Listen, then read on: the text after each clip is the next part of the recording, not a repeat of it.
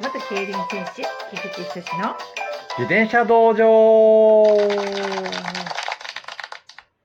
はい、えー不定期のお配信になります。そうですねはい、はいえー今日のネタは何にしましょうかあら菊池さん決めてましたねあ、そうなんですよ。この前 ね、はいえっ、と、菊池さん、この仕事やって何年経ちますっていう話になったんですよ。はいえー7年目ですかね、ちょうど。8年目になるんですかね。 8年目だったと思います8年目ですすよね。はいで、8年目になった時に、えー8年やりましたと。はいで、その間、まあ、あの、スクールの仕事、フィッティングっていうのが主じゃないですか。はい何台やったのかなって、ちょっと思い浮かべたんですよね。そしたら、なんと、なんと1300台は超えてます。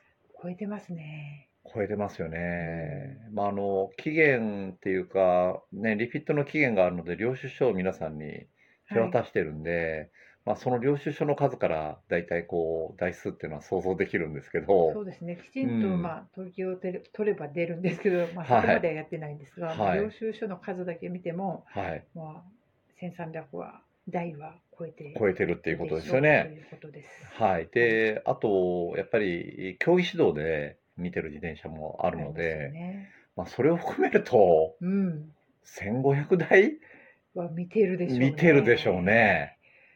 線ってすごいですね。すごい。積み重ねってやっぱり大事なんですすよ。ごいですねう。ん。はいまあ、トレーニングもね、えー積み重ねなんですけうど、ん、まあ、フィッティングも積み重ねですね。そうですね。はい。その1300台やってきた中で菊池さんが感じたことっていうのはどんなことがありますか？様々な自転車があるということが分かりました。あ、いろんなメーカーも乗られたわけですねはい、もういろんなメーカーですよ。ううんん、あの実際に実装で少しまたがらしてもらったこともありますし、まあローラー上でね、えーまたがらしてもらったこともあるんですけど、まあ最終的には乗車させていただくんですよ。はい。で、それというのも、あの競輪選手の時代の時に。その強い選手の自転車を乗らせてもらうっていうのを結構みんなやってて、ああ、うん、うん身長が全然違うじゃないですか、はい体型も違うんですけど、そのやっぱり成績が出てる選手のことをこう真似するっていうのは結構やっぱりね、強くなる秘訣になるんですよなね。るほど。まあ、あのアップの仕方とかどういうトレーニングしてるかっていうのは情報交換してるんですけど、えーその中で自転車っていうものがどういう自転車に乗ってるかどういうジオメトリーに乗ってるかっていうのはみんな気になってて、うん、 こっそりジオメトリー測ったりしてますからね。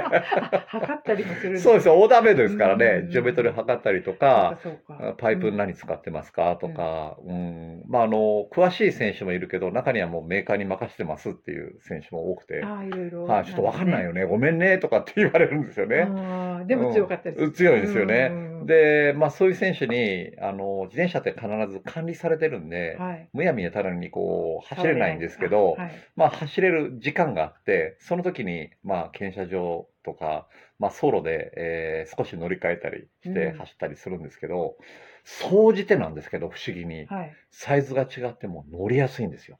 それ不思議ですよね。不思議なんですよ。うんこれなんでかちょっと理由はね、未だによくわかんないとこあるんですけど、うん小さな自転車に乗っても、大きな自転車に乗っても、すごく乗りやすいです。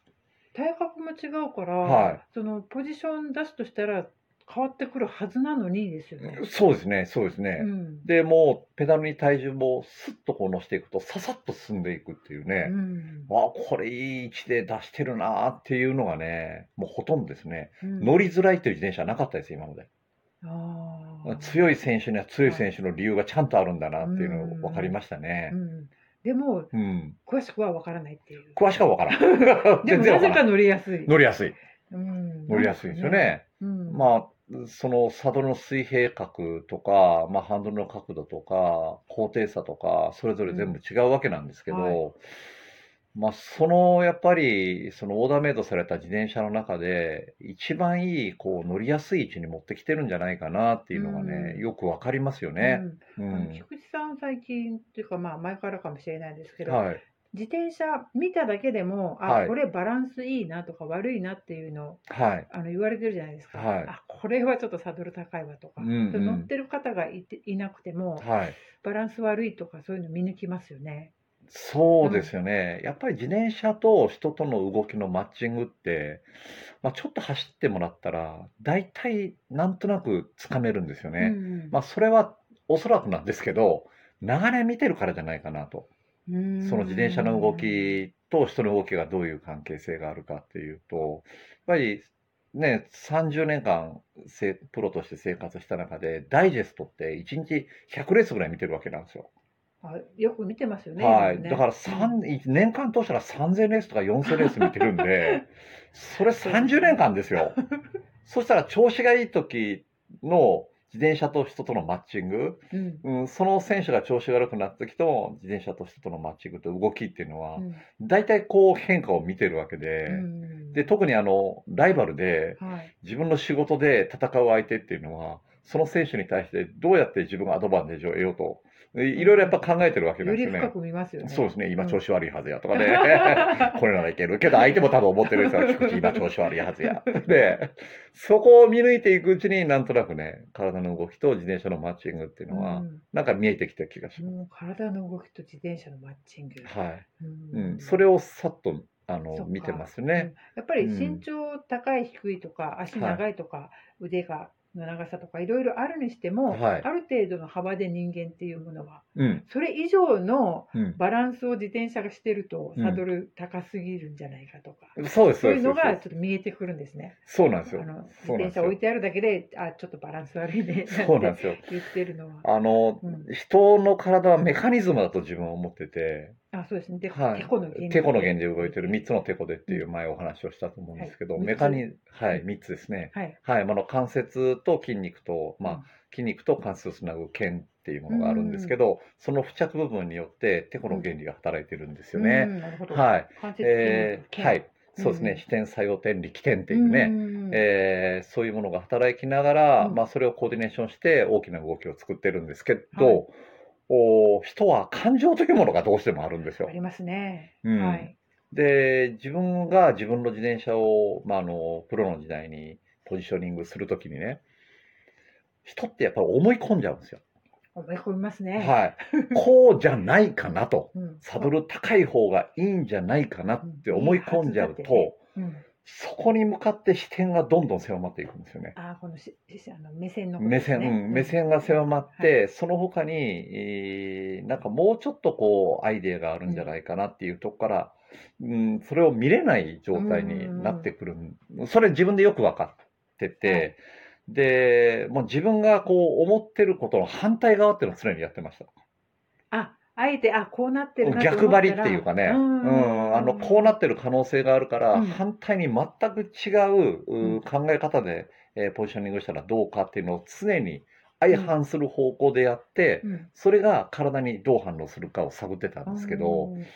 意外と相反する方向にうポジん。ショニングした方がマッチングするときが多いんですよ。うというこん。とは、もう感情っていうものうが、ん。その正しく働いてないんじゃないかなと自分は、人の感情っていうものが。ああ、なるほど。はうい。んだうからん。もう絶対、もしも何かおかしいと思ったら、うん。うん、例えば細かいところに詰めるよりも全く違う考え方でうん。ポジショニングするっていうのも一つじゃないかなと思うんですよ確かね。に全然逆をしたらはよい。くわかりますもんね違いがよくわ同かりじまとす。こでちょこちょこやってもわからなよいくわけかりまど、す。うそしん、て、ね、あの、どうしても、その自分が思い込む考え方っていうのは狭い間でうくるんくるう回っんちゃうんですそうよ。ですねそこでくうるくんるくるくるくくるくるるくくるくるくるるくる。それをもう少しひあの広い視点で、まあ、あの、見つめていくと、ちょっと違った自分がね、う見えんたりする全っくて違いう。うアイデアが入そうっなんでてすきたよ。りとか、そううなんですん、よ。結果、自分が思ってたポジショニングと全く違うポジショニングしたときに、あ、体がなんでこんなに動いてんだろうとうか、えんなんでこんな気持ちいいんだろうとか、そういうことが見えてくる時がね、うん多かったんですよ、自分は。時が多かった、多かっうた。うんん。だからこう、視点というか目線というものを常に狭くは持たないようにっていうのうは気をつけてましたね。んついついうねこだん。わってそこそうなんでにすよ。狭いとこに狭いとこにどんどん行っちゃいますもんねいっちゃいます、いっちゃいうます。んある時なんてね、うん夢でね、うんこ夢ういうセッティングしたら時速70キロぐらいで走れたとかっていう夢見てね、はい起きて、で、自転車部屋に行って、自転車のセッティングを夢で見た通りにしたんですよ、覚えはてたから。で、まあ眠いから寝たでしょはい。朝起きて乗ったら、ダメだこりゃ。あ、ダメでした。ダ メだこりゃって言ってね。うんやっぱありましたもんね。よく夢をね、競輪選手の方見られるみたいですよね。もう追い詰められてますか らね。あのレースの時間に間に合ってないとか ね、ありましたけどね。はい、今はなんかあの、秒数でなんか追い詰められてるみたいですけどね、自分は。ああ、はい10秒。 10秒とかね。はい、あの、レースのスタートに間に合わない、選手を間に合わせれてないとか、そんな夢あを自分ね。じゃなくて、もう選手、うん、それは自分じゃないんですよ。ううんん、見ますよ。現役の頃は自分が。自だっ分たがけ。ど、今はもう選手が。そうですよ。それとか何かトラブルがあって、バタバタしてる時にレース始まっちゃうみたいなね。夢で見ちゃう。夢で見ちゃう。だいぶ追い詰められてます よ。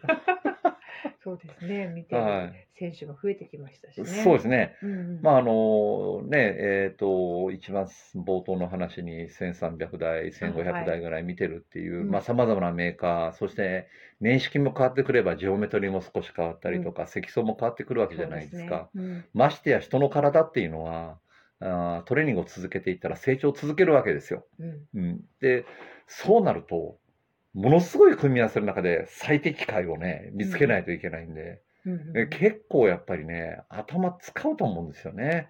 そうですね。うん頭の使うとこはちょっとね、このふ普段の思考とは違う、ちょっと奥の深いところを使いますよね、多分。そうですねフィッティングの時はだ。からんフィッティング、スクールでフィッティングした時は計算できないんですよ終わってから。